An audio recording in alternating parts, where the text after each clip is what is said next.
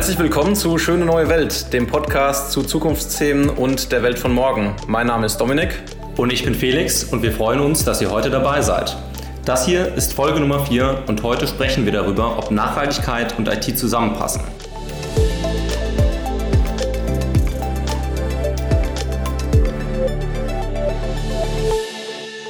Ja, es ist immer so ein bisschen diskutiert, eine Technologie als Klimakiller. 8 bis 10 Prozent, sagt man, des europäischen Stromverbrauchs und bis zu 4 Prozent der Kohlenstoffemissionen gehen auf Kosten des IT-Sektors.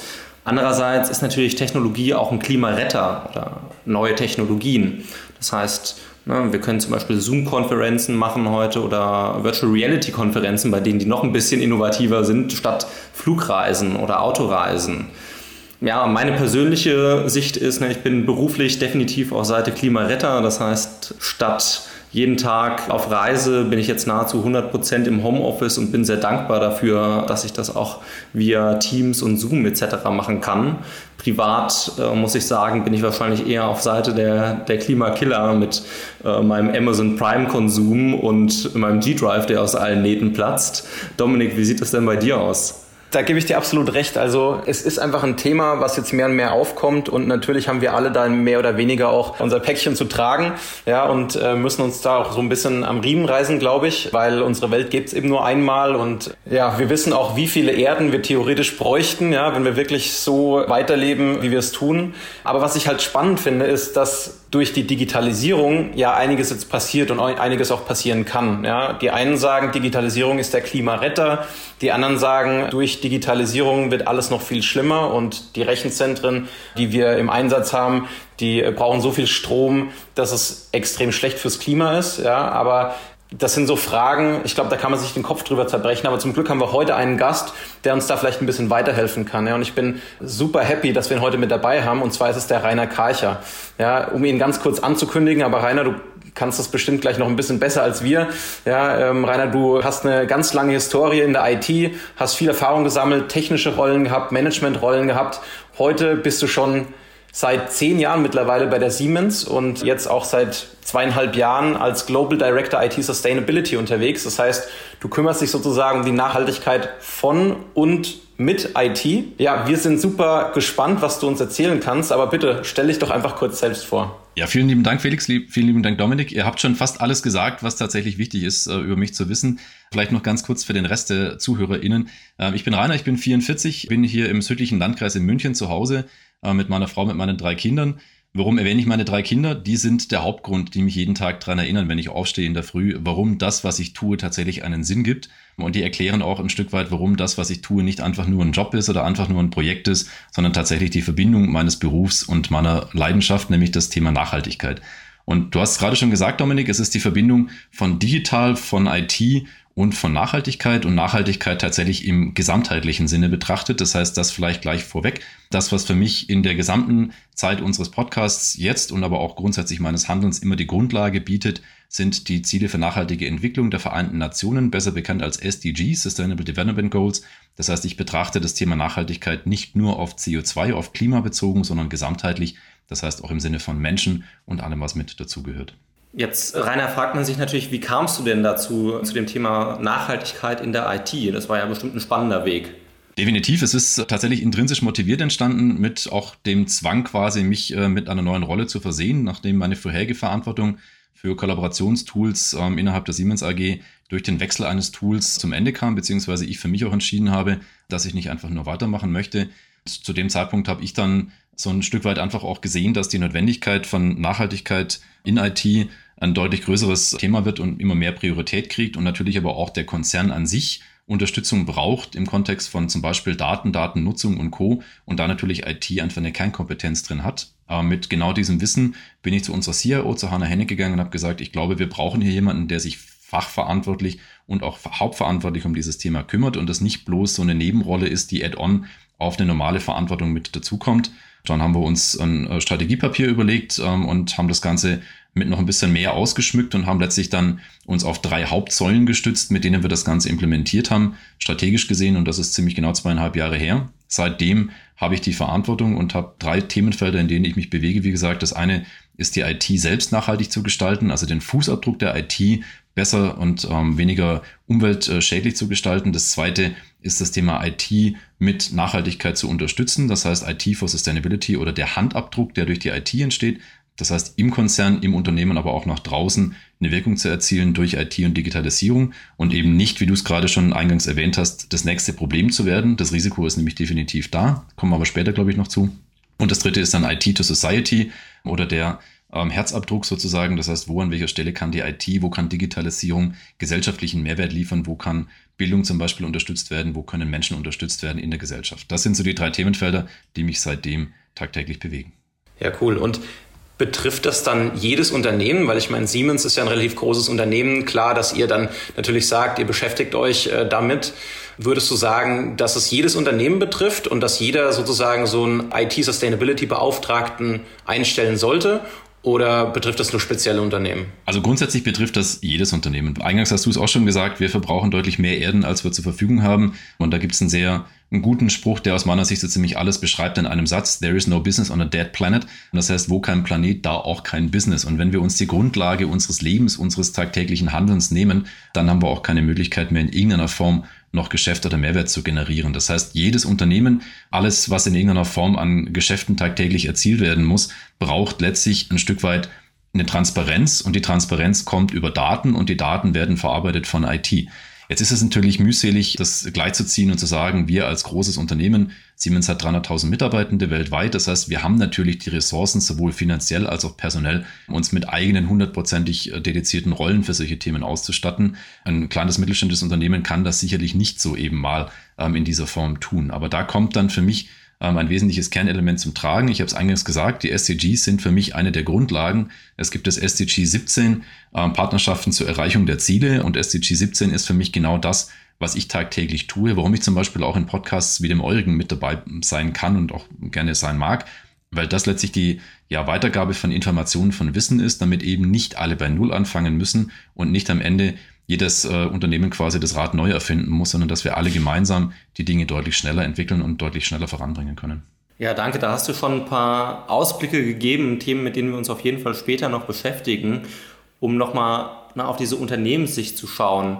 Welche Ziele verfolgt denn ein Unternehmen mit dem Thema? Sind das ja nur die, das Verantwortungsbewusstsein, nur gut dazustehen oder hat das tatsächlich auch finanzielle Vorteile oder Vorteile in der Wettbewerbsfähigkeit, wenn man die IT nachhaltig gestaltet?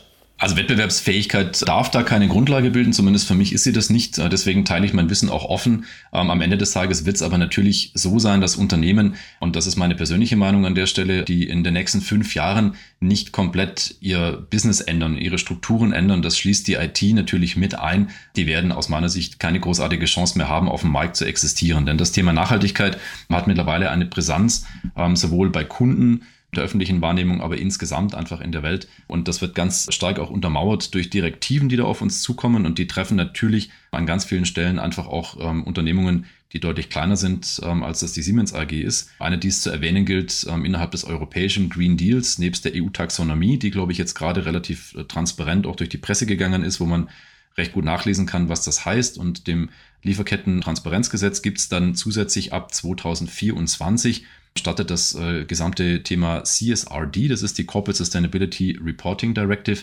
Das sind 107 Messkriterien in unterschiedlichster Ausprägung, die für Unternehmensgrößen ab 250 Mitarbeitenden eine Berichtspflicht mitbringen. Das heißt, wenn ich am Ende des Tages nicht in der Lage bin, die entsprechenden Quelldaten zur Verfügung zu stellen und das möglichst effizient, also bei 107 Messkriterien, das geht um Wasserverbrauchswerte, Stromverbrauchswerte, CO2, geht aber auch um Verpackungen, geht um Ecodesign, geht aber auch um Biodiversität, also wahnsinnig großes Spektrum. Das kann ich manuell gar nicht ähm, äh, ausarbeiten. Das heißt, ich brauche dazu definitiv Digitalisierung, ich brauche dazu die IT. Und nur um es zu erwähnen, wenn ich das nicht in der Lage bin zu tun, hat die Europäische Union schon durchaus ähm, sehr drastische und drakonische Strafen angekündigt. Das kann bis zu dreifacher ähm, Jahresumsatz an Strafen sein, die dann da in, in, Rechnung gestellt werden. Dementsprechend ist das schon, glaube ich, ein, ein wesentliches Argument, warum es das definitiv wert ist, sich da im Prinzip Gedanken zu machen. Und um jetzt den Bogen wieder zur IT zu finden, letztlich ist die IT denke ich, dass äh, ja, der Bereich im Unternehmen, der in der Lage ist, die Transparenz zu schaffen, die es braucht, um all solche Themen überhaupt das mal beantworten zu können. Überhaupt das mal zu wissen, wo stehe ich denn heute? Das alleine löst die Probleme noch nicht, aber wenn ich nicht weiß, wo ich bin, wenn ich keine Ahnung habe, wie sind meine Wasserverbrauchswerte, wie ist mein Stromverbrauch, wo an welchen Stellen verbrauche ich Strom und wodurch kann ich ihn vielleicht auch mal senken, ähm, dann habe ich letztlich keine Chance, wirklich Maßnahmen zu ergreifen, um eine wirkliche Wirkung zu erzielen. Und deswegen braucht es definitiv auch ein Umdenken in der IT.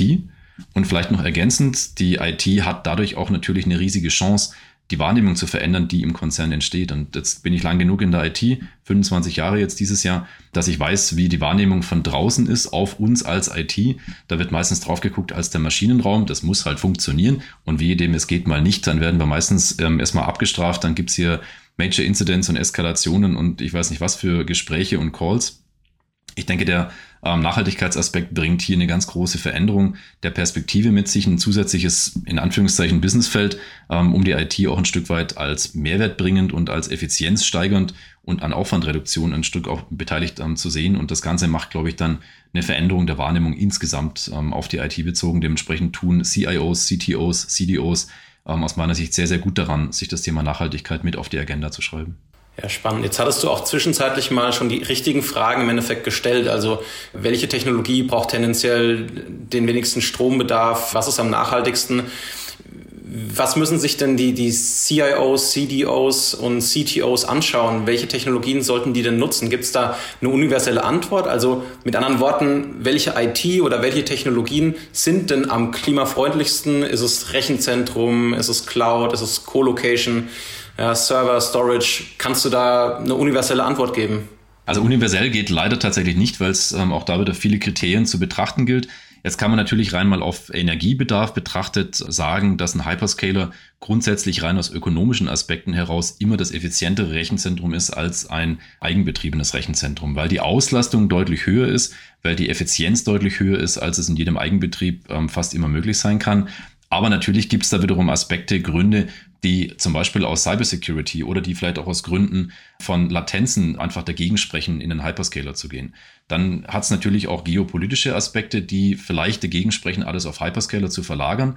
Wenn ich jetzt äh, mal, mal angucke, was aktuell mit Gas- und Kohleabhängigkeit von Russland passiert ist, äh, wo ein einzelner Mensch, ein einzelner Autokrat in einem Land tatsächlich einfach mal sehr deutlich gezeigt hat, wie abhängig wir sind. Das gleiche wäre potenziell natürlich, wenn wir jetzt auf einen der drei großen Hyperscaler oder vielleicht selbst einen Split machen auf die drei großen Hyperscaler, alles in den amerikanischer Hand. Das heißt, es sind alles amerikanische Konzerne, die potenziell natürlich auch da geopolitisch irgendwelche Einflüsse haben könnten.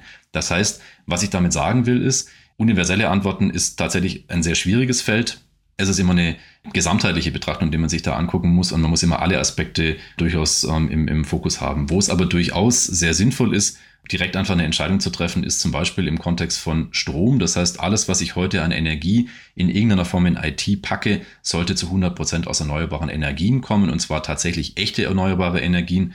Ähm, das heißt, nicht mit Zertifikaten irgendwie schön gerechnet, sondern tatsächlich mit Renewables dahinter, wo immer ich in der Möglichkeit bin, Eigenbetriebsrechenzentren vielleicht mit ähm, ja, entsprechenden Solaranlagen auch ein Stück weit eine Autarkie zu geben, tue ich natürlich gut daran, das zu tun.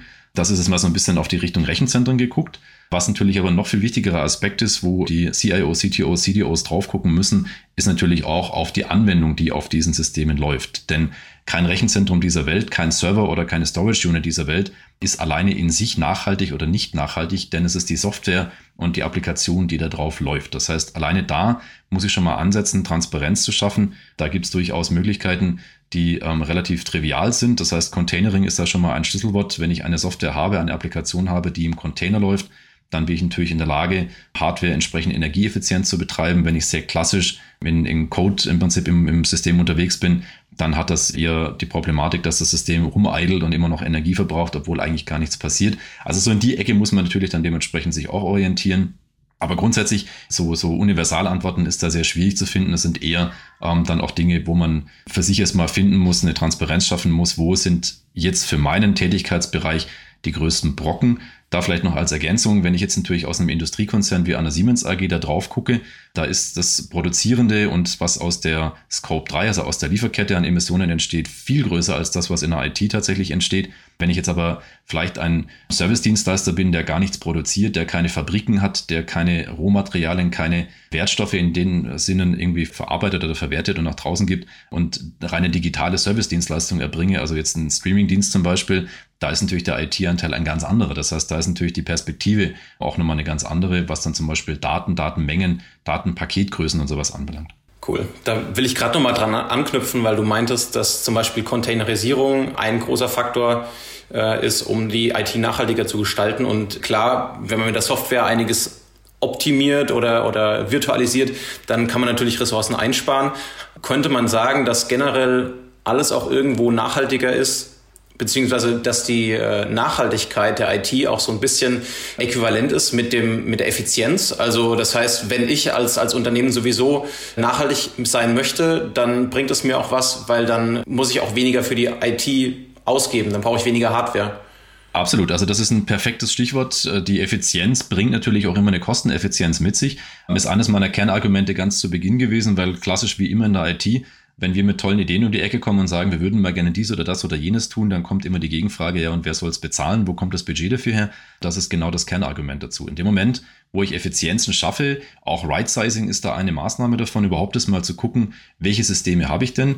Jetzt ist es zumindest bei uns im Großkonzern so, dass da natürlich sehr, sehr viele KollegInnen, die im Prinzip in der IT irgendwann mal Systeme aufsetzen, die in Hyperscalern Sandboxen aufbauen, dann ist Fluktuation, organisatorische Veränderungen, dann bleibt auch mal so ein System einfach irgendwo da. Die Hyperscaler per se haben natürlich in ihrem Kerninteresse nicht zwingend, ähm, all diese Systeme möglichst schnell wieder abzuschalten oder uns gar proaktiv darauf hinzuweisen, weil damit verdienen die potenziell ihr Geld. Also man sieht es ihnen nach, in, in Anführungszeichen. Ähm, wenn ich jetzt aber natürlich von mir aus da einfach mal aktiv drauf gucke, Systeme, die vielleicht gar nicht gebraucht werden, abschalte, Systeme, die vielleicht erstmal ganz groß designt waren mit sehr großen CPU- und RAM-Zahlen, ich aber vielleicht feststelle, die Auslastung liegt gerade mal bei 10, 15, 20 Prozent, also runternehme und right-size und zusätzlich noch dann mit einer Effizienz dafür sorge, dass ich möglichst wenig Hardware brauche, sondern das Ganze mit einer Überbuchung, mit einer Containering-Lösung möglichst effizient ähm, auslaste, habe ich am Ende natürlich auch eine Kosteneffizienz und eine Ressourceneffizienz. Denn wo kein System, brauche ich auch keine ähm, operativen Betriebsthemen dafür. Das heißt, ich kann auch da natürlich die KollegInnen, die an den Systemen arbeiten, für Sinnvolleres einsetzen, als sich aktiv mit Systemen zu beschäftigen, die gar nicht vielleicht in der Art und Weise gebraucht werden. Ja, mega, danke für die Einblicke und Du hast vorhin schon erwähnt, dass als du dich ne, in das Thema reingefuchst hast, hast du eine Strategie entwickelt. Du hast aber auch gesagt, du möchtest deine Erfahrungen teilen. Meine Frage ist, gibt es bereits Standardisierungen oder Rahmenwerke zu dem Thema oder muss jetzt jedes Unternehmen bei Null anfangen, um eine Sustainable IT-Strategie zu entwickeln? Also vor zwei Jahren war das tatsächlich so. Ich habe auch ein weißem Blatt Papier anfangen dürfen oder müssen. Es gab zu dem Zeitpunkt eigentlich so gut wie nichts. Ich habe mit ähm, so ziemlich allen Consultancies, mit denen wir zusammenarbeiten, gesprochen. Ich habe von fast allen immer gehört, ja, wir könnten da mal in äh, ja, Kooperation und in, in Co-Creation zusammen was entwickeln. Zu dem Zeitpunkt gab es faktisch nichts. Mittlerweile ändert sich das. Mittlerweile sind sehr, sehr viele Unternehmen in dem Bereich aktiv, haben eigene Strategien entwickelt, teilen diese offen. Also das ist tatsächlich eine für mich sehr motivierende und sehr optimistisch stimmende Entwicklung, dass diese Haltung, die ich auch ganz eingangs äh, beschrieben habe, mit Teilen und, und offenem Weitergeben von ähm, Informationen und eben nicht Intellectual Property, eben nicht Wettbewerbsvorteil, das eint uns ähm, in der, ich sage immer nett, äh, Green Bubble. Das heißt, wir sind da alle auf diesem Gedanken unterwegs, die Dinge offen weiterzugeben. Das heißt, sehr, sehr vieles kann man sich tatsächlich von anderen einfach nehmen und dann Copy with Pride nach dem Motto einfach klauen mein Credo ist da immer, alles, was ich an Foliensätzen so habe und was ich ähm, zeige, was ich nach draußen ähm, irgendwo zeigen kann, ähm, kann ich gerne im PPT-Format ähm, einfach direkt weitergeben und dann bitte einfach den Hintergrund rausschmeißen, das Siemens-Logo runternehmen, ein anderes Logo reinnehmen und dann ist es die eigene Strategie, wenn das denn äh, der Mehrwert ist. Und das ist, glaube ich, so ein bisschen das Credo, was uns alle eint. Darüber hinaus gibt es jetzt auch die ersten Standardwerke, die jetzt gerade am Entstehen sind. Ähm, ich habe jetzt vor kurzem gerade mitgeschrieben, beziehungsweise ein, ein ähm, Gastchapter geschrieben an einem Werk von einem Kollegen, dem Niklas Sündberg, der sitzt in Schweden, ist der CTO von dem Unternehmen Asap Abloy. Der schreibt jetzt gerade ein Buch, wird jetzt im äh, November veröffentlicht ähm, und hat dann im Prinzip genau diese Idee, so ein, so ein Grundsatzwerk, so ein Rahmenwerk im Prinzip abzubilden, um überhaupt erstmal zu wissen, wie wage ich mich ran, was sind so die einzelnen Bausteine, was sind die Elemente, an die ich da denken kann, die mir Mehrwert bringend sind und wo kann ich da im Prinzip ansetzen. Cool. Genau, das ist im Prinzip wahrscheinlich die, die größte Frage, was sind wirklich die Elemente oder die Dimensionen, wo kann man ansetzen. Das heißt, es gibt ja mit Sicherheit große Stellschrauben, große Parameter, wo man insgesamt glaube ich, ein bisschen was machen kann. Wir hatten vorhin schon über Containering gesprochen oder Right-Sizing. Gibt es so Dimensionen, wo du sagst, da kann man ansetzen oder, oder gewisse Herausforderungen, die so zentral ist, wo man ansetzen muss? Ja, definitiv. Eine, die vielleicht ein bisschen überrascht. Ähm, ich war am Anfang auch der Meinung, ich gucke mir anhand einer Heatmap an, wo sind meine größten Energieverbraucher, wo ist der größte ähm, Emittent an CO2 und wo entstehen die meisten Emissionen und gehe mal an diese Stellschraube dran. Das war dann natürlich sehr schnell klar, dass es Rechenzentrumseigenbetrieb, das sind irgendwelche Private Clouds, die ich an irgendwelchen Stellen schon seit vielen Jahrzehnten gegebenenfalls laufen habe. Was aber da sehr schnell quasi zum, zum Tragen kam, war ein Sachverhalt, den ich unterschätzt hatte, nämlich der, dass ich dafür operative Einheiten, also KollegInnen brauche innerhalb der Siemens IT, die mich dabei unterstützen, das Ganze dann in eine Veränderung zu bringen. Das heißt, das größte ähm, an Schwierigkeit und die größte Herausforderung zu Beginn ist ein Mindset-Shift innerhalb der Bereiche der Mitarbeitenden zu erwirken, denn ohne den kriege ich die Unterstützung nicht, die ich brauche. Wenn ich jetzt eine Strategie definiere und meine Rolle ist eine strategische, ich bin eine Governance-Einheit, das heißt, am Ende bin ich nicht die Person, die das alles umsetzt. Kann ich auch gar nicht. Kann ich für einen Konzern mit 300.000 Mitarbeitenden ähm, das gesamte IT-Landscape ähm, komplett verändern anhand einer einzelnen Position, in der ich da so bin.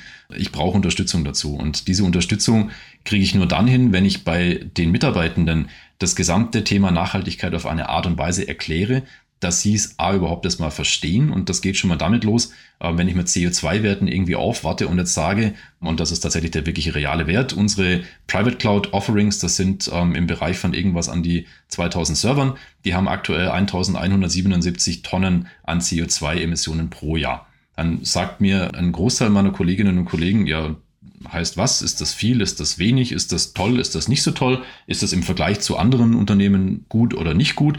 Überhaupt erstmal die Übersetzungsleistung hinzukriegen, zu verstehen, was konkret heißt das jetzt gerade und was ist das Äquivalent dazu? Das ist so mit einer der, der größten Schwierigkeiten, die es am Anfang gebraucht hat.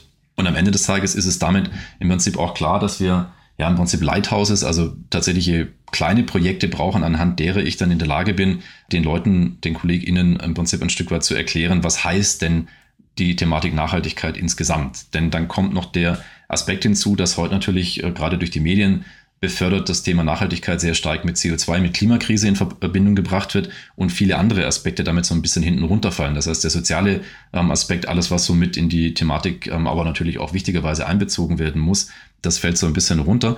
Und das zu erklären anhand von Beispielen, das ist das Mitentscheidende. Und da ist für mich so eines der, der Kernelemente, mit dem ich auch tatsächlich ähm, sehr früh angefangen habe und anfangen durfte, das Thema Refurbishment von IT-Komponenten. Jetzt haben wir mit 300.000 Mitarbeitenden und einem Regeldurchlauf von IT-Equipment von bei Laptops ungefähr vier Jahren, bei ähm, Smartphones sind es im Bereich von drei, dreieinhalb Jahren. Natürlich sehr, sehr viel, was da an IT-Equipment anfällt, an Komponenten, die anfallen. Bei Servern in Rechenzentren ist es nach äh, meistens schon drei Jahren mit einem Tech-Refresh versehen, außer bei Storage-Einheiten, die laufen einen Ticken länger, aber bei Servern sind es meistens drei Jahre. Ähm, und dann habe ich natürlich einfach ganz große Mengen, die ich entweder in, in Elektronikschrott ähm, überführen kann und dann landen sie meistens in der Müllverbrennung oder landen halt irgendwo auf einer Deponie.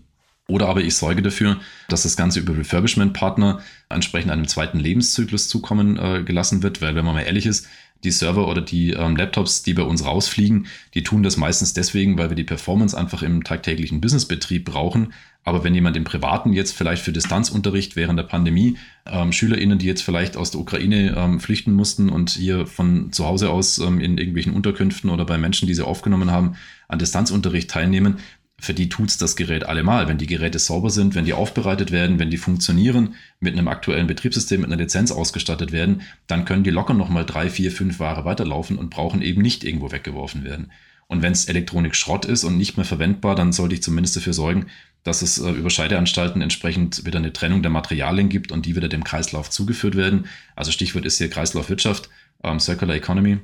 Und das ist für mich so ein Paradebeispiel, anhand dessen im Prinzip auch das Thema Nachhaltigkeit perfekt erklärt ist. Ähm, ich bringe das immer sehr gerne, weil es für mich einfach ein, ein, tolles Beispiel ist dafür, was man tun kann, wie man es auch anders machen kann. Das Partnerunternehmen, mit dem wir da arbeiten, ist die AFB, Arbeit für Menschen mit Behinderungen. Das ist ein Unternehmen, ein Social Enterprise sozusagen, also eine gemeinnützige GmbH, gleichzeitig Inklusionsbetrieb, die 45 Prozent Menschen mit Behinderung im Festangestelltenverhältnis bei sich haben. Ähm, mit denen arbeiten wir seit mittlerweile acht Jahren zusammen. Die machen für uns in Europa die Aufbereitung von den Geräten Das heißt, wir sorgen dafür durch die Partnerschaft, dass wir Menschen mit Behinderung ähm, ins normale Arbeitsleben inkludiert äh, kriegen und dass wir am, am Ende des Tages damit einen Mehrwert leisten. Durch das Verlängern der Lebenszyklen der Geräte schaffen wir einen extrem großen Umweltimpact. Das heißt, wir reduzieren die CO2-Wirkung, wir reduzieren auch die, die Wasserverbräuche, weil keine Neugeräte produziert werden müssen. Und am Ende, was wir dann noch dazu machen, ist, wir spenden die Geräte ganz, ganz häufig an entsprechend sozioökonomisch Benachteiligte. Wir spenden die Geräte jetzt im Kontext von Krieg in der Ukraine ähm, an Schutzsuchende aus der Ukraine und haben da zum Beispiel 2000 Laptops, 1500 Smartphones mit diversen Partnern zusammen weitergegeben. Und das ist für mich ein Paradebeispiel dafür, was Nachhaltigkeit sein kann. Und diese Story, wenn ich erzähle, dann kriegen ganz viele Menschen überhaupt erstmal große Augen und sagen, okay, und das verstehst du unter Nachhaltigkeit? Dann habe ich es jetzt auch kapiert. Und dann habe ich da auch mal Lust, mich dann aktiv einzubringen, weil was dann nämlich passiert ist, es erzeugt Purpose. Ähm, und gerade in der IT ist natürlich Purpose immer so eine Geschichte.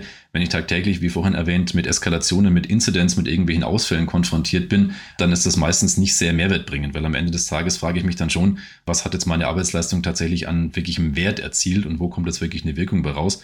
Wenn ich jetzt aber dafür sorge, dass 2000 ähm, Kinder und Jugendliche aus äh, unterschiedlichsten äh, Umgebungen auf einmal Laptops haben, wo sie vorher zu dritt vielleicht um ein altes Smartphone sitzen mussten und sie können auf einmal im Unterricht teilnehmen, dann ist das wirklicher Wert und wirkliche, ja, auch Emotion, die damit entsteht und ein Purpose, der damit entsteht. Und das erzeugt genau diesen Mindset-Shift bei KollegInnen, die dann am Ende des Tages sagen, okay, jetzt habe ich auch Bock, da mich aktiv einzubringen. Wow, das sind echt spannende und tolle Ideen, die, die auf jeden Fall auch außerhalb der Schublade gedacht wurden. Also da wäre ich jetzt äh, vielleicht nicht auf alles gekommen, dass das zu Nachhaltigkeit und Nachhaltigkeit auch in der IT gehört. Also Chapeau. Du hattest vorhin auch erwähnt, dass dieses Thema Berichtspflicht, du hast erwähnt, dass eine ganz viele Daten auch vorliegen, wie man messen kann. Das würde mich noch mal ein bisschen mehr im Detail interessieren. Also wie kann man zum Beispiel den CO2-Fußabdruck und andere Kriterien der Nachhaltigkeit in der IT tatsächlich messbar machen und was steckt da auch dahinter?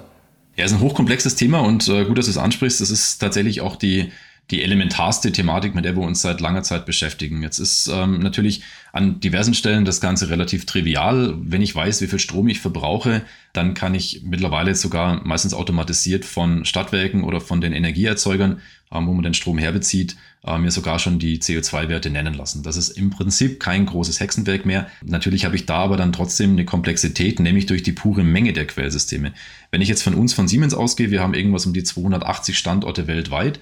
Das heißt potenziell auch 280 unterschiedliche Energieerzeuger. Das heißt, am Ende des Tages kriege ich unter Umständen unterschiedlichste Datenformate. Ich kriege die Daten vielleicht als PDF, vielleicht kriege ich sie als Rechnung, vielleicht kommt sie in irgendeinem ERP-System, vielleicht kommt sie aber auch als E-Mail rein, vielleicht kriege ich es bloß irgendwie als Excel-Übersicht geschickt, vielleicht wird es manuell übermittelt, dann kriege ich es vielleicht metrisch oder zöllisch, unter Umständen kriege ich irgendwelche ganz anderen Formate. Das heißt, das alleine zeigt schon, dass ich dafür sorgen muss, dass die Daten am Ende vergleichbar werden, dass die Daten auch eine entsprechende Qualität haben und dass sie vor allem auch auditsicher sind. Das heißt, dass ich auch definitiv zeigen kann, dass die Daten unverändert sind und dass die Daten entsprechend die Qualität haben. Ähm, und all das sorgt dafür, dass wir bei uns eine sogenannte Data Cloud oder besser es ist ein Data Mesh, also ein Netz von unterschiedlichsten Quellsystemen ähm, geschaffen haben, wo man im Prinzip genau das tut, nämlich in der IT dafür sorgt, dass über eine Verbindung von den Datenquellen an einen zentralen Ort an dem dann die Daten aggregiert werden, die Datenqualität sichergestellt werden, das Format vereinheitlicht wird ähm, und eben das Ganze auch getrackt wird, wo die Daten herkommen, wer sie wann zu welchem Zeitpunkt verändert hat, also ein Logging dann dahinter auch entsteht, dass wir eben genau da hinkommen, dass die Daten am Ende in einer verlässlichen, vergleichbaren Art und Weise vorliegen. Das war jetzt natürlich mit einem Beispiel, wo das relativ transparent und trivial auch ist. Es gibt aber Bereiche und auch da ganz offen gesprochen, da stochern auch selbst wir aktuell noch definitiv im Nebel und sind uns nicht so ganz im Klaren, wie man an diese Daten, an diese Zahlen kommen kann, wo es schlichtweg einfach auch keine Quellen gibt oder keine verlässlichen Quellen gibt oder diese Quellen manueller Natur sind. Also das Thema Wasserrisiko zum Beispiel, Wasserrisikoeinschätzung. Da gibt es entsprechend Datenbanken im Internet, wo man eingeben kann, in welcher Geolokation befindet sich mein Standort, wie sind äh, dementsprechend die Wasserrisiken. Dann kann man sowas entsprechend wieder umrechnen und kann sich das als Export geben lassen und kann das dann eintragen. Für Biodiversität aber zum Beispiel gibt es sowas aktuell noch überhaupt nicht. Das heißt, das, was in der CSRD, in der Corporate Sustainability Reporting Directive dann damit eingehen wird, nämlich zum Beispiel auch eine klare ähm, ja, Transparenz zum Thema Arten, Artenvielfalt an den Standorten, an Produktionsstandorten oder auch an Bürostandorten. Da hat im Moment äh, noch keiner so wirklich eine Idee bei uns, äh, wie er das Ganze datentechnisch erfassen könnte.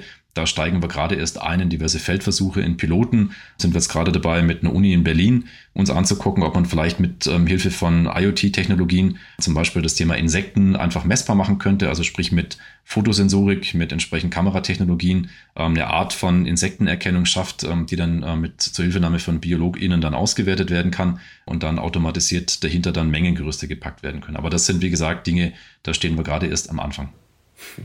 Also ich merke schon, man muss gerade beim Thema Monitoring dann relativ kreativ werden, um wirklich äh, alles einzusammeln.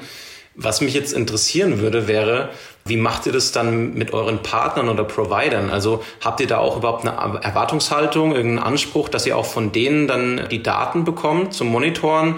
Oder wie ist da euer Anspruch gegenüber externen Firmen, mit denen ihr zusammenarbeitet? Also der Anspruch ist riesig, einfach deswegen, weil bei uns äh, tatsächlich 90 Prozent der wenn man jetzt auf die Emissionen wieder zurückkommt, auf CO2 zurückkommt, tatsächlich aus der Lieferkette kommt, also Scope 3 ähm, im Upstream und im Downstream. Das heißt, wir haben da natürlich ein extrem großes Interesse daran. Das ist auch in der IT so. Mittlerweile ist ein Großteil der, der Siemens IT natürlich ausgelagert. Wir machen operativen Betrieb zu weiten Teilen tatsächlich nur noch in Cloud und von Providern und von Partnerunternehmen. Und am Ende des Tages brauche ich natürlich genau das Gleiche, was ich für mich im Eigenbetrieb habe, auch für die Partnerunternehmen, mit denen wir arbeiten. Das heißt Transparenz. Und ich muss da natürlich verstehen, an welchen Stellen passiert was und welche Maßnahmen werden dort ähm, im Prinzip ergriffen. Und ich brauche natürlich auch Datentransparenz. An diversen Stellen gibt es das schon, an diversen Stellen kriegen wir das schon. Ähm, das heißt zum Beispiel Embodied Carbon Emissions das heißt, von Geräte, ähm, die bei uns im, im Einsatz sind, von äh, Hardware-Komponenten, kriegen wir das von den Partnerunternehmen ähm, schon mitgeliefert, automatisiert. Bei Hyperscalern ist es ein bisschen schwieriger, anhand der Vergleichbarkeit der Daten im Prinzip dann auch eine wirkliche Kriteriensthematik auszufinden, weil da zum Beispiel je nachdem, welches Unternehmen das ist, die Kalkulationsbasis eine unterschiedliche sein kann. Das heißt, da kommt dann zum Teil Scope 1 und Scope 2 mit rein, zum Teil ist es nur Scope 1. Wir haben jetzt aber auch die Thematik erlebt, dass zum Teil von Grünstrom gesprochen wird, beziehungsweise von CO2-neutralem Strom. Das schließt Atomkraft mit ein. Andere Unternehmen nehmen das Ganze als erneuerbare Energien. Da ist natürlich dann keine Atomenergie mit dabei. Das heißt, man muss da schon immer sehr genau hingucken, was für Daten kriegt man da und in welcher Form sind sie vergleichbar.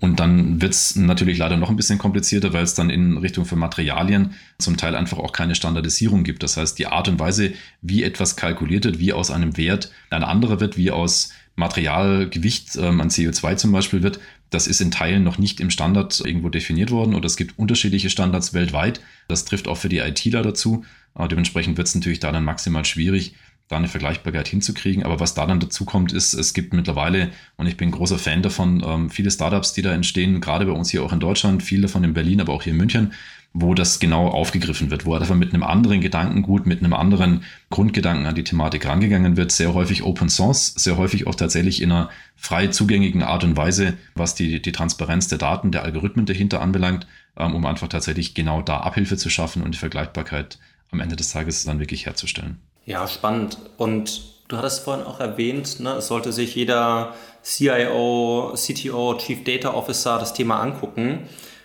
wo ist das Thema denn wirklich am besten aufgehoben in der Organisation? Vielleicht auch beim CEO, Chief Sustainability Officer. Äh, Gibt es da eine Formel für? Also du brauchst beides aus meiner Sicht. Du brauchst zum einen das Ganze in der obersten Geschäftsleitung verankert. Das heißt, der CEO gibt den Ton vor, der CEO gibt auch die Richtung vor. Wenn dort ein Ambitionslevel existiert, wie er bei uns bei Siemens der Fall ist, der dann dazu führt, dass es eine eigene Chief Sustainability Officerin gibt, wie bei uns ähm, die Judith Wiese, die gleichzeitig ähm, für das Thema HR, beziehungsweise bei uns heißt das People, weil wir von Menschen reden, nicht von Ressourcen, also Chief People Officer und Chief Sustainability Officerin, ähm, bei uns Judith Wiese. Das hat natürlich die Grundlage, bei Siemens geschaffen, überhaupt erstmal eine Nachhaltigkeitsstrategie zu definieren und auch entsprechend dann für alle Fachbereiche, die darunter liegen, eben auch für uns in der IT, dem Ganzen dann zu folgen und dadurch auch natürlich ähm, entsprechend mit einer Durchsetzungskraft im Konzern operative Prozesse zu verändern, aber auch auf die Partner, auch die Lieferanten und so zugehen zu können und das entsprechend zu definieren. Das heißt, ohne die Awareness, ohne die Klarheit, auch die Entscheidung ähm, im Board, im Vorstand geht es aus meiner Sicht definitiv nicht.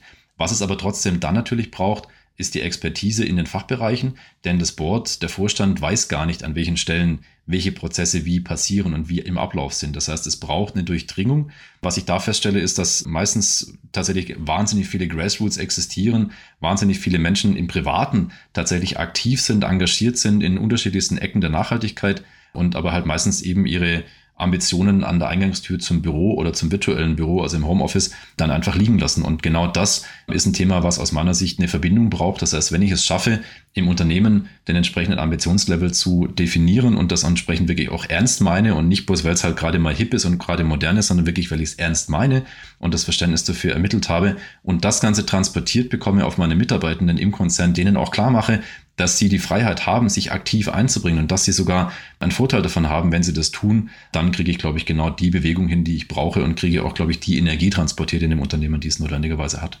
Das heißt, es muss auch wirklich ganzheitlich in so eine Firmenphilosophie verankert sein, integriert sein, damit man so ein Thema weitertreiben kann. Wie würdest du denn jetzt sagen, ist das bei Siemens integriert? Wie seid ihr da aufgestellt? Und wenn man so einen Schritt zurückgeht, wie hat sich das denn äh, entwickelt über die letzten Jahre? Also bei Siemens sind wir hier, glaube ich, schon im, im gesamtheitlichen betrachtet ähm, sehr gut vorangeschritten und haben da, glaube ich, recht viele sehr, sehr gute Entscheidungen auch getroffen in den letzten Jahren. Letztlich natürlich, wenn du jetzt mich als ambitionierten, passionierten Klimaschützer fragst und ich habe selbst eine Bezeichnung, äh, wenn man mich bei LinkedIn sucht, findet man mich als Climate Activist in a Suit. Das heißt, ich äh, habe tatsächlich so ein bisschen den Anspruch, den Planeten zu retten oder versuche zumindest meinen Teil dazu beizutragen. Dementsprechend wäre meine Antwort auf deine Frage, wir sind noch nicht weit genug und wir sind nicht schnell genug.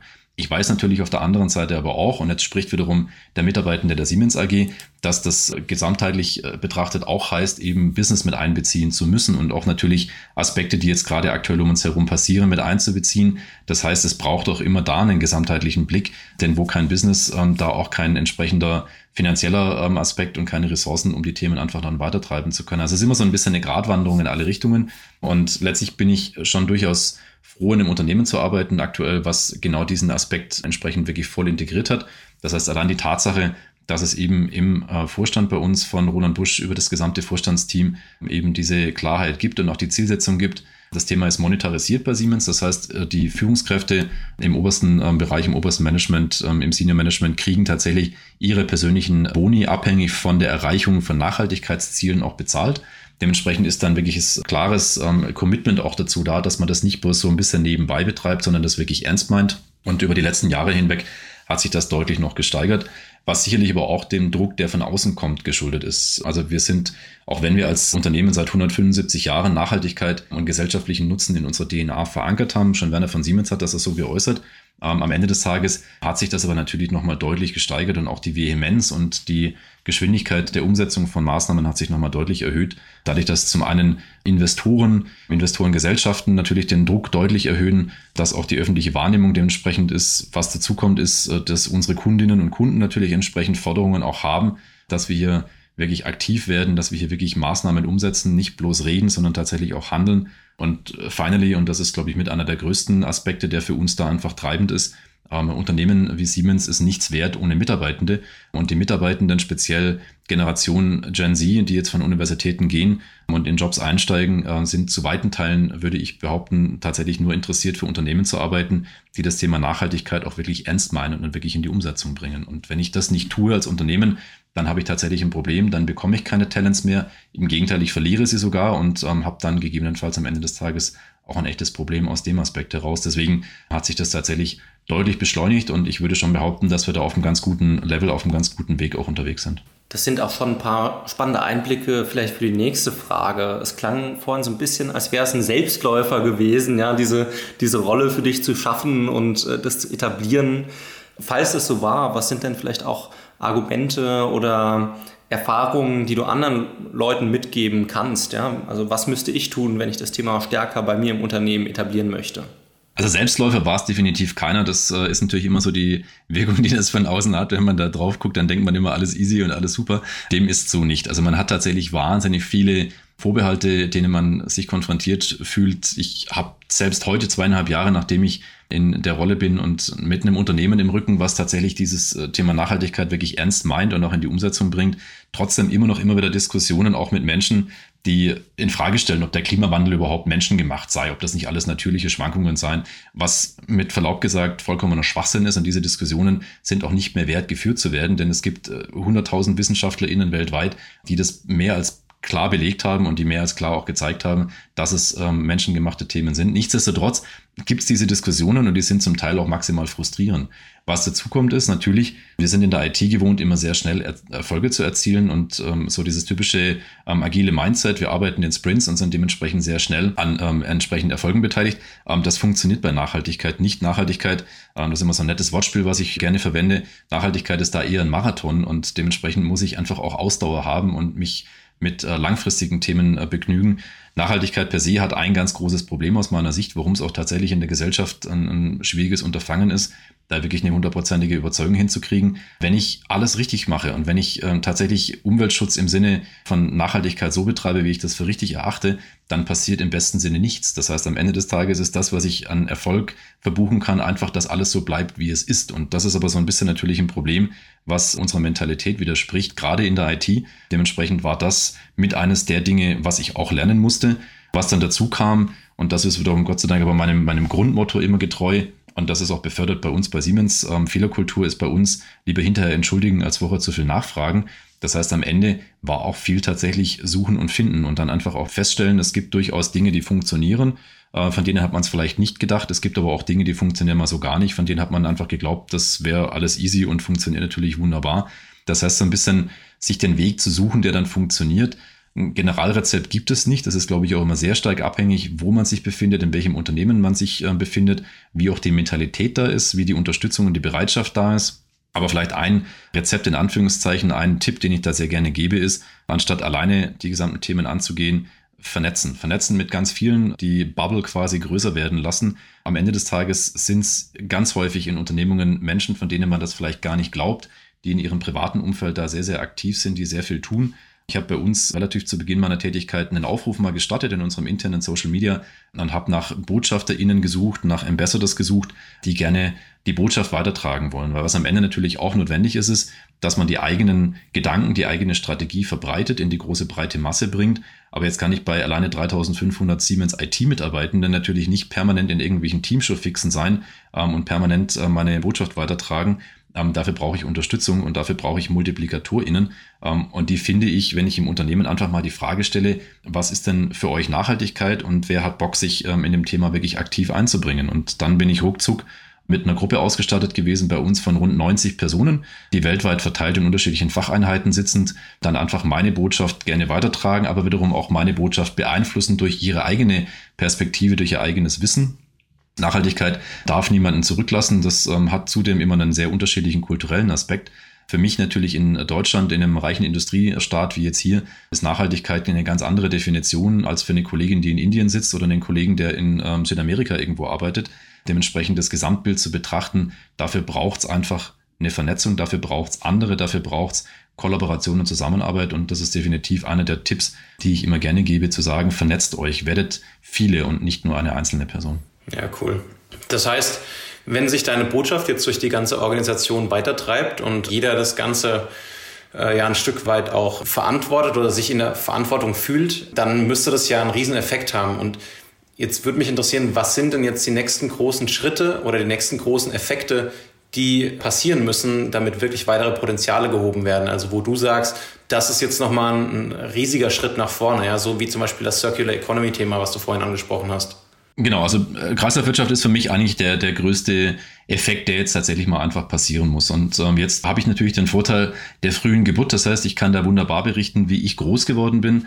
Ich habe es eingangs erwähnt, mein Vater war 38 Jahre lang bei einem der größten IT-Unternehmen der Welt ähm, und dementsprechend bin ich mit PCs im Kinderzimmer groß geworden. Das heißt, mein erster PC stand da, da war ich sechseinhalb Jahre alt ähm, und was ich immer noch im Kopf habe, war, dass man damals die Geräte erweitern konnte. Ich konnte Festplatten einbauen, ich konnte den Hauptspeicher erweitern, ich konnte die CPU tauschen, ich konnte das Mainboard tauschen und das waren Dinge, die waren damals normal. Das heißt, ich habe da im Prinzip das Gehäuse und das drumherum und die Tastatur und die Maus über, über einen sehr langen Zeitraum hinweg verwendet. Was heute der Fall ist, wir haben in Anführungszeichen aufgrund der ja auch Marketingstrategien von den großen Unternehmen ähm, immer den Need erzeugt oder der Need wird erzeugt, künstlich erzeugt aus meiner Sicht, dass man immer das Neueste braucht. Und dann wird nach zwei Jahren das Smartphone ausgetauscht und dann hat man wieder das Neueste. Und wenn der Laptop halt dann im Prinzip dann nicht mehr ausreicht, dann holt man sich den nächsten. Ich habe aber auch gar keine Chance, irgendwas daran zu ändern. Jetzt nehme ich das Beispiel Smartphone. Ähm, jetzt bin ich äh, Nutzer von dem Smartphone seit vier Jahren. Mittlerweile ist mein Akku gegen halb drei am Mittag leer.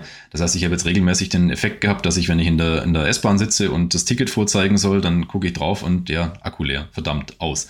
So, und dann ist aber das Problem, das Gerät ist nicht in irgendeiner Form durch mich selbst reparierbar, beziehungsweise ich kann den Akku nicht selbst austauschen. Und daran liegt schon mal das Problem. Das heißt, das Design von Produkten, und das schließt auch das Siemens Produktportfolio mit ein, das muss sich dramatisch verändern hin zu einer Kreislaufwirtschaft zum einen, aber auch hin zu einer Reparierbarkeit, zu einer Recyclingfähigkeit. Das heißt, am Ende des Tages, ich habe nicht die Illusion, dass wir zurückkehren in eine Welt wie äh, 1600 irgendwas, wo wir am Ende des Tages keinen Energieverbrauch und keinen Fußabdruck auf dem Planeten hinterlassen, alles, was wir heute tun, wird immer eine Wirkung haben. Wir sollten nur dafür Sorge tragen, dass die Wirkung so ist, dass sie in dem Maße auch wieder kompensierbar ist und dass wir am Ende des Tages nicht mehr als eine Erde verbrauchen. Und dafür ist für mich Material und Materialnutzung einfach der größte Hebel, der mit Abstand größte Hebel. Wir müssen aufhören, Dinge einfach zu konsumieren. Wir müssen dafür versuchen, auch die, die mentale Bereitschaft einfach zu erwägen, dass es wieder sexy ist, zu sagen, hey, guck mal, mein Smartphone ist schon acht Jahre alt und ist immer noch das gleiche und es funktioniert immer noch tadellos. Das ist aber im Moment noch ganz weit entfernt aus meiner Sicht ähm, und an vielen Stellen auch, glaube ich, in den Unternehmen einfach konträr zum eigentlichen Businessmodell. Wenn ich jetzt mal auf uns gucke als Siemens, Natürlich gibt es da Produktportfolio-Elemente, jetzt ein Zug zum Beispiel, der läuft ewig lange, eine Signalanlage von Zügen, die läuft ewig lange. Aber natürlich haben auch wir Komponenten, da ist natürlich mehr Geld verdient, wenn ich jetzt alle drei Jahre, alle vier Jahre, alle fünf Jahre ein neues Produkt verkaufe, anstatt das Produkt einfach die nächsten 30 Jahre lang in Produktion und in Verwendung zu haben. Und die Kundin oder der Kunde kommt einfach nie mehr wieder. Ähm, und was natürlich damit auch einhergeht, ist ein Stück weit ähm, die Herausforderung von zum Beispiel Wartung. Wenn ich jetzt heute mit einer Steuerungsanlage und diese Produkte gibt es bei Siemens, die sind 20 Jahre, 25 Jahre im Einsatz, elektronische Steuerkomponenten in Schaltschränken. Da sind zum Teil einfach die Menschen, die damals an der Programmierung, an der Grunddesignstruktur dieses Produktes beteiligt waren, die sind schon längst an Altersstand und die haben einfach keinerlei Zugang mehr. Das heißt, wenn jetzt da ein Kunde kommt, eine Kundin kommt und sagt, ich hätte hier mal gerne ein Update, weil oder ich bräuchte da eine Unterstützung, weil, dann gibt es schlichtweg niemanden mehr, der das in irgendeiner Form noch bearbeiten kann, weil das Wissen nicht mehr existiert im Unternehmen. Das heißt, da ist die Herausforderung, entsprechend Wissen auch dann so abzubilden und so zu steuern, dass das auch 20, 25, 30 Jahre später noch existent äh, vorhanden ist und auch entsprechend die Nutzung dann findet. Also das ist so ein bisschen der für mich größte Aspekt, das heißt Kreislaufwirtschaft und ähm, die Abkehr von der singulären äh, Nutzung und von, von der Wegwerfgesellschaft ähm, ist für mich mit einer der größten Hebel und da ist IT einfach auch das Paradebeispiel dafür. Um jetzt nochmal vielleicht auf die ein bisschen polarisierende Eingangsfrage einzugehen. IT, Klimaretter oder Klimakiller? Was sagst du? Sowohl als auch. Wenn wir nicht aufpassen, wenn wir das Ganze nicht verlässlich und verantwortungsbewusst betreiben, dann wird es tatsächlich zum nächsten Problem. Dann schaffen wir ein Problem vielleicht in einem gewissen Maß ab und Digitalisierung hilft und enabled, aber an der anderen Stelle erzeugen wir ein Problem. Du hast in der Einleitung ja auch schon gesagt, was so die Verbrauchswerte anbelangt. Ich kann da noch einen drauflegen. Das Umweltbundesamt hat kürzlich eine Kalkulation rausgebracht. Wenn wir jetzt so weitermachen aktuell mit äh, Thema Digitalisierung und mit dem Fortschreiten auch von allem, was mit IT zu tun hat, also das heißt IoT und Digitalisierung im weitestgehenden Sinne, dann werden wir rechenzentrumstechnisch auf einen Stromverbrauch von 26 Prozent kommen innerhalb der nächsten sieben Jahre. Das heißt, bis 2030 werden wir rund 26 Prozent der CO2-Emissionen in der Atmosphäre durch IT verursacht haben, wo wir heute im Bereich von 2, 3, 4 oder 5 oder 6 Prozent sind. Also das heißt, es geht einfach dramatisch nach oben, wenn wir weitermachen wie bisher.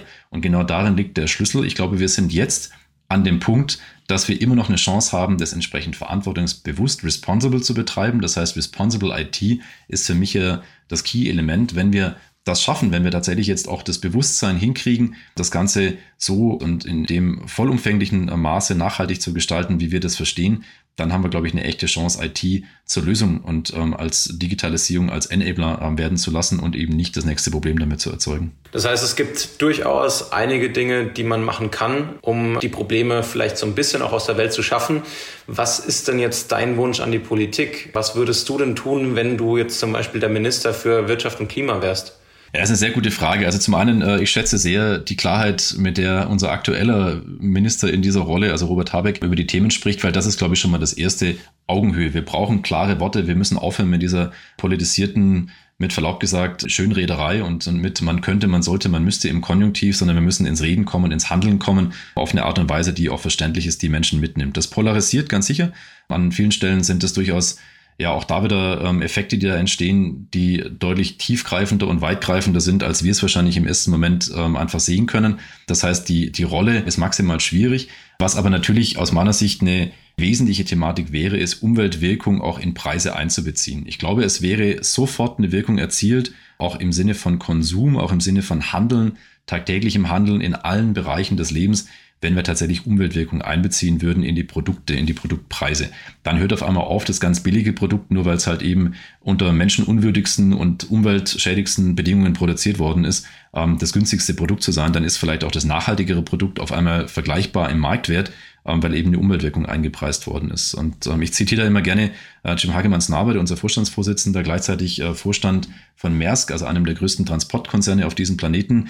Der hat kürzlich in einem TED-Talk genau das nochmal als Forderung auch an die Politik gegeben. Er hat gesagt, und das bin ich zu 100 Prozent der gleichen Meinung, es müsste jetzt eigentlich eine weltweite Definition eines CO2-Preises her, der nahe der Umweltwirkung oder der auf Basis der Umweltwirkung auch kalkuliert wird. Das Umweltbundesamt spricht da von dem Bereich von 220 bis 250 Euro die Tonne CO2, um dann am Ende des Tages in die Produkte und in alle Services, die dann in irgendeiner Form auf diesem Planeten ähm, existieren heutzutage, mit einbezogen zu werden. Das, wenn passiert, kriegen wir, glaube ich, eine komplette Veränderung der Perspektive hin, haben damit aber natürlich nur einen Aspekt tatsächlich ähm, gelöst. Also das vielleicht noch als zusätzlichen Aspekt, den ich gerne auch erwähnen möchte. Ich gucke immer sehr, sehr gerne auf die Gesamtsicht. Das heißt, auch da ist natürlich zum Beispiel Biodiversität ein wesentlicher Aspekt, der durch einen CO2-Preis noch nicht wirklich beeinträchtigt wird. Das heißt, äh, das Thema Artenvielfalt, auch da braucht es eine Veränderung des Handelns, speziell im Umfeld der Landwirtschaft. Da muss tatsächlich eine eine maßgebliche Veränderung auch im Mindset her. Und das kriegt man natürlich äh, über einen Umweltpreis, über einen CO2-Preis nur sehr bedingt hin. Das heißt, ähm, meine Idee als äh, Umwelt- und Wirtschaftsminister wäre auch in diese Richtung einfach viel mehr den Fokus zu legen. Subventionen, wo sie aus meiner Sicht einfach unnötig sind oder auch äh, quasi komplett konträr zu dem eigentlichen Ziel sind, Subventionen aufzulösen und dafür an anderen Stellen in die richtigen Stellen zu subventionieren. Also auch ein ganz starkes Plädoyer, das Thema Nachhaltigkeit auch ganzheitlich zu denken. Das hattest du ja auch öfter schon erwähnt. Danke dir, Rainer, für ganz viele spannende Punkte. Die Diskussion hat uns echt viel Spaß gemacht und ich denke auch unsere Zuhörer und Zuhörerinnen haben ganz viel mitgenommen und vielleicht auch ein paar Aspekte, wie sie das Thema im eigenen Unternehmen oder im Unternehmen, in dem sie beschäftigt sind, mit vorantreiben können. Danke dir, Rainer. Danke Felix, danke Dominik, äh, danke, dass ich dabei sein darf und dass ihr mir Gehör geschenkt habt und dementsprechend das Thema auch weitertreibt. Mir ist es, wie gesagt, eine Herzensangelegenheit. Dementsprechend ist auch der Aufruf gerne nochmal an die ZuhörerInnen da draußen, wenn ihr ähm, in Austausch kommen wollt, wenn ihr irgendwas von dem, was ich jetzt so erwähnt habe, gerne mal auf einer Folie sehen wollt ähm, oder die Folien für euch selbst verwenden wollt, kommt sehr gerne auf mich zu. Äh, ihr findet mich bei LinkedIn. Dominik und Felix haben sicherlich auch die Kontaktdaten von mir zum Weiterreichen. Und ich würde mich freuen, wenn es die einen oder den anderen gibt, äh, die das wirklich nutzt, das Angebot und auf mich zukommt. Ich teile mein Wissen wirklich sehr, sehr gerne und ich habe die große Hoffnung, dass wenn wir uns verbinden, wenn wir gemeinsam die Themen vorantreiben, dass wir dann tatsächlich auch noch eine Chance haben. Wunderbar. Danke dir, Rainer, für deine ganzen Inputs, für deine ganzen Ideen und deine Meinung. Wir freuen uns auf jeden Fall auf das Feedback unserer Zuhörer. Ja, bis bald. Danke euch, danke dir, Rainer, danke dir, Felix und bis demnächst.